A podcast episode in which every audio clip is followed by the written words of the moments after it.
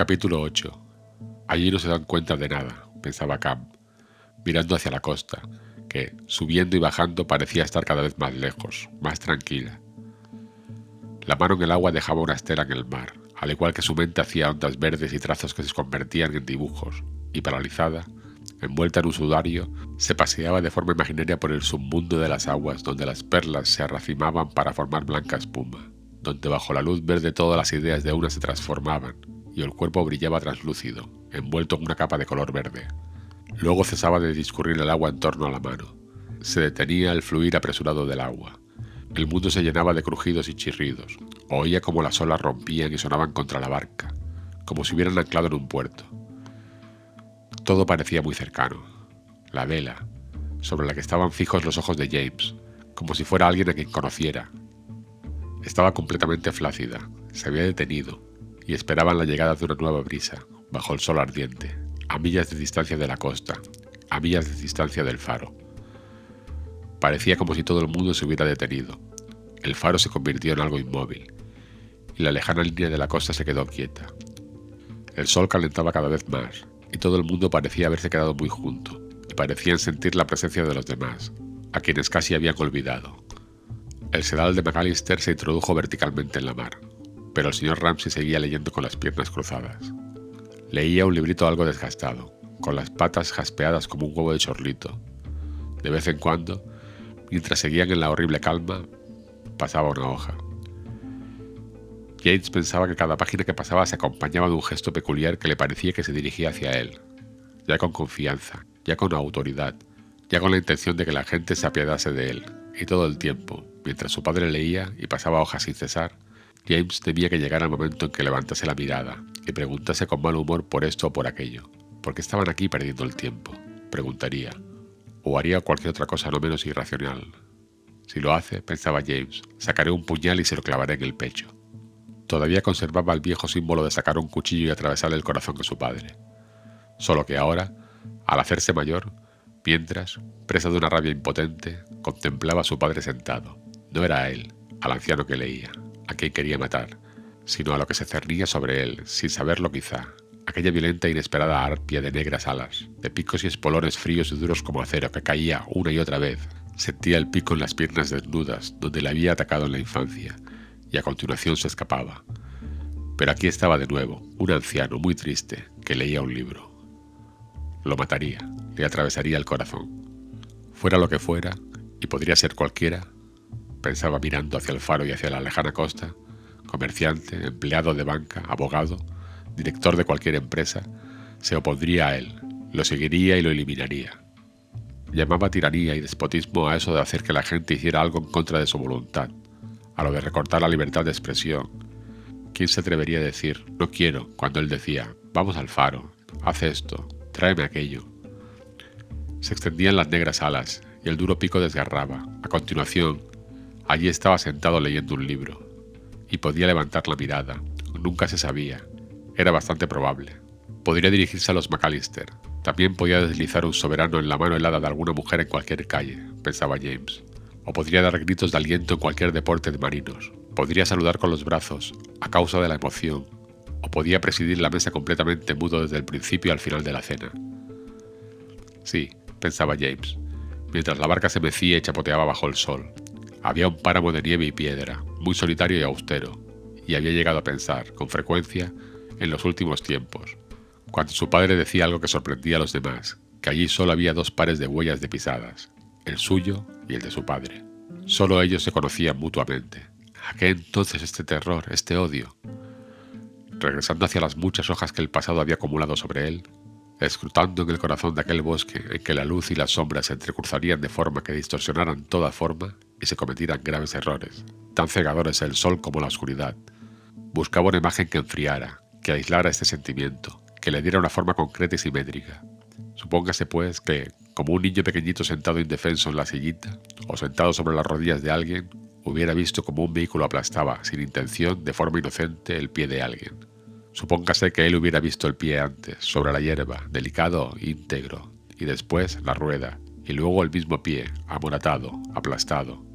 Pero la rueda era inocente, de forma que ahora, Cuando se acercaba a su padre dando zancadas por el pasillo, levantándolos de madrugada para ir al faro, le pisaba el pie, se lo pisaba a Cam, lo pisaría a cualquiera. Lo único que podía hacer uno era sentarse y quedarse mirando. Pero, ¿en el pie de quién estaba pensando? ¿En qué jardín había pasado todo esto? Porque uno tenía escenarios para estos acontecimientos. Había árboles, flores, cierta clase de luz, unas cuantas figuras. Todo tendía a aparecer en un jardín donde no hubiera esta tristeza y donde no hubiera esto de mover tanto las manos. La gente hablaba con un tono de voz común. Estaban todo el día entrando y saliendo. Había una anciana que cotilleaba en la cocina, y la brisa movía las cortinas dentro y fuera de las ventanas. Todo se movía, todo crecía, y sobre aquellos platos y bandejas y aquellas altas flores rojas y amarillas podía entenderse un velo muy fino, como una hoja de parra, al anochecer. Las cosas se quedaban aún más quietas y oscuras al anochecer. Pero el velo que parecía una hoja de parra era tan fino que las luces lo levantaban, las voces lo arrugaban.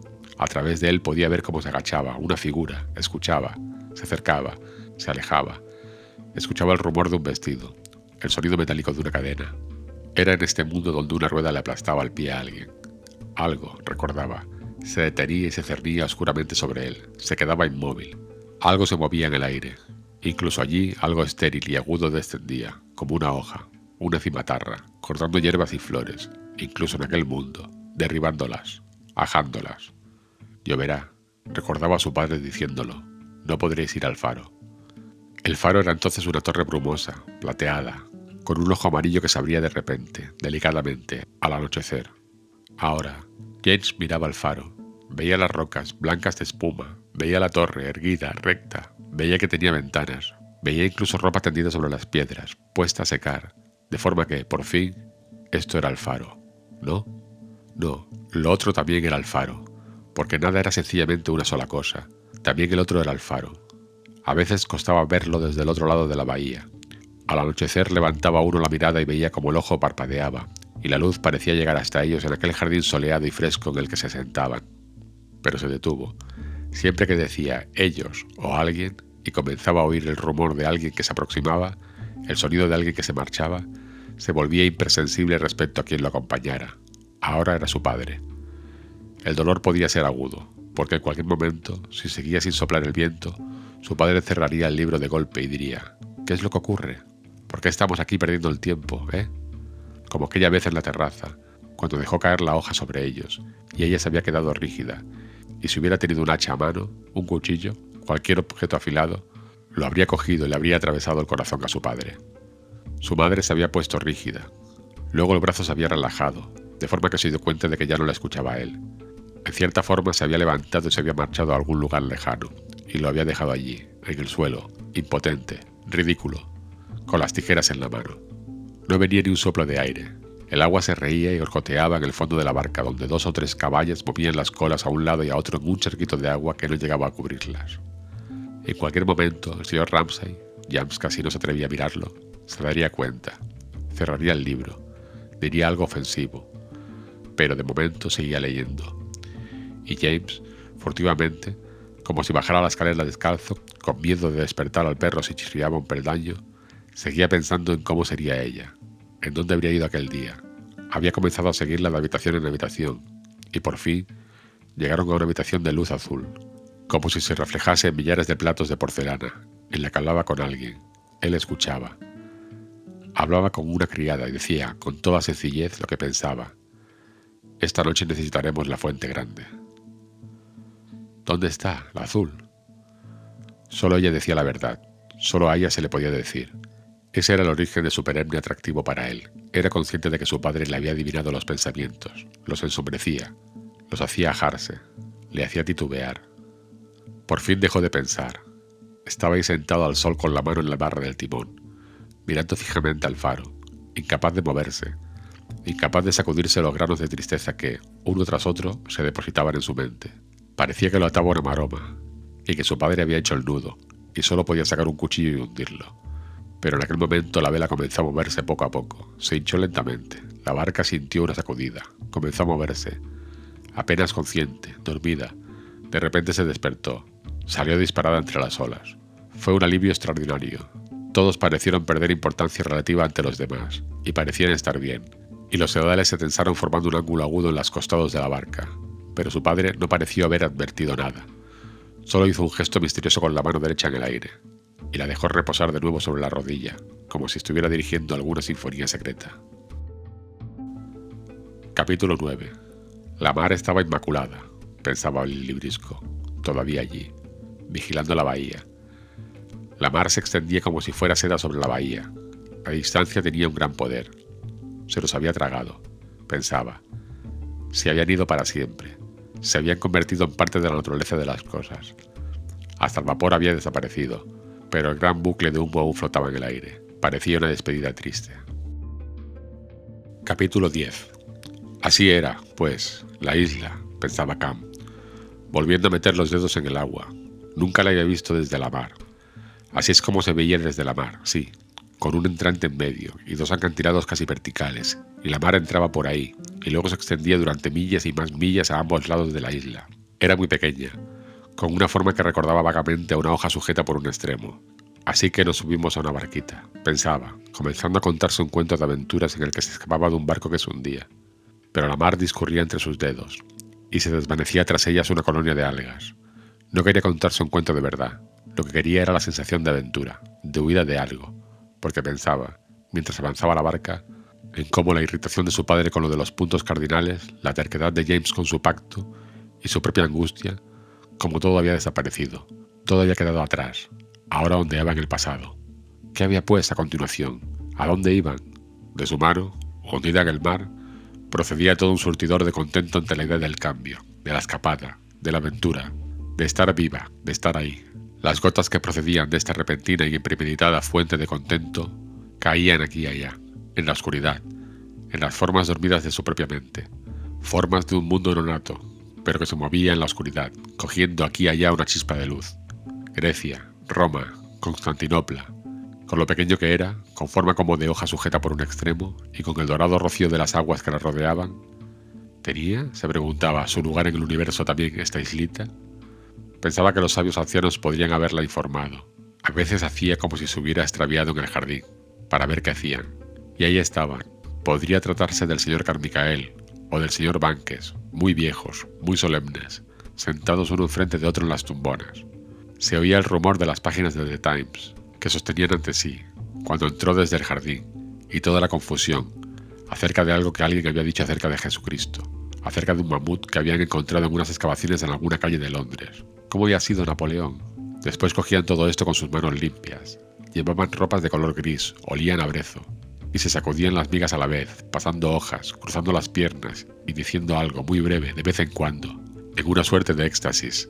Ella cogía un libro de la estantería y se quedaba allí, mirando cómo escribía su padre, tan regular, y lo pulcramente que llegaban los renglones de un extremo al otro de la página, con una tosecilla de vez en cuando, o decía algo, muy breve, al caballero que se sentaba enfrente.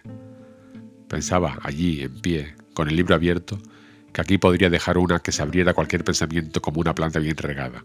Y si se abría bien, ante estos caballeros que fumaban, tras las sonoras hojas de The Times, entonces es que era un pensamiento correcto. Y mientras veía cómo escribía su padre en el estudio, pensaba, sentada ahora en la barca, que era adorable, que era el más sabio, no era vanidoso, no era un tirano. A decir verdad, cuando la veía leyendo un libro, con mucha amabilidad le preguntaba, ¿qué más quieres leer? Temiendo equivocarse, se quedó mirando a su padre que leía el librito de la cubierta reluciente, moteada como un huevo de chorlito. No, estaba bien. Quería decirle a James, míralo, pero James no quitaba ojo a la vela. Es un animal dañino, contestaría James. Siempre acababa hablando de sí y de sus libros, diría James. Es egoísta hasta extremos intolerables. Peor aún, es un tirano. Pero mira, decía, mirándolo, míralo ahora. Veía cómo leía el libro con las piernas recogidas, el libro cuyas hojas amarillentas conocía muy bien, pero no sabía de qué trataba. Era un volumen pequeño, la letra era muy pequeña. En una de las guardas lo sabía. Había escrito que se había gastado 15 francos en un almuerzo. Tanto el vino, tanto de propina. Lo había sumado todo pulcramente al pie de la página. Pero ¿de qué trataba este libro que tenía los cantos fatigados de llevarlo en el bolsillo? Eso no lo sabía. Tampoco sabía nadie en qué pensaba, pero se quedaba absorto, de forma que cuando levantaba la mirada como acababa de hacer fugazmente, no era para ver nada, era para fijar más adecuadamente algún pensamiento. Una vez hecho esto, su mente regresaba volando a zambullirse en la lectura. Leía, pensaba ella. como si llevara el rumbo de algo, o como si cuidara de un rebaño de ovejas, o como si ascendiera por un estrecho sendero. A veces iba a prisa y directo, y se abría camino por la maleza.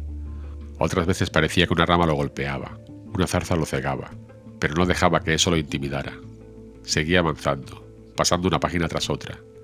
Ella seguía contándose un cuento acerca del huir de un barco que había naufragado, porque ella estaba a salvo, mientras que él seguía ahí sentado, a salvo, como se había sentido cuando entró sigilosa desde el jardín y cogió un libro, y el anciano caballero, bajando el periódico de repente, dijo algo muy breve por encima del periódico acerca de la personalidad de Napoleón. Miró de nuevo la mar, la isla, pero la hoja había perdido su filo. Era muy pequeña, estaba muy lejos. La mar era más importante ahora que la costa. Las olas los rodeaban, subiendo y bajando, un tronco rodando en el seno de una ola, una gaviota cabalgando en la cresta de una ola. Por allí, pensó, mojándose los dedos en el agua. Se hundió un barco y murmuró, sonolienta, medio dormida, como morimos, solos.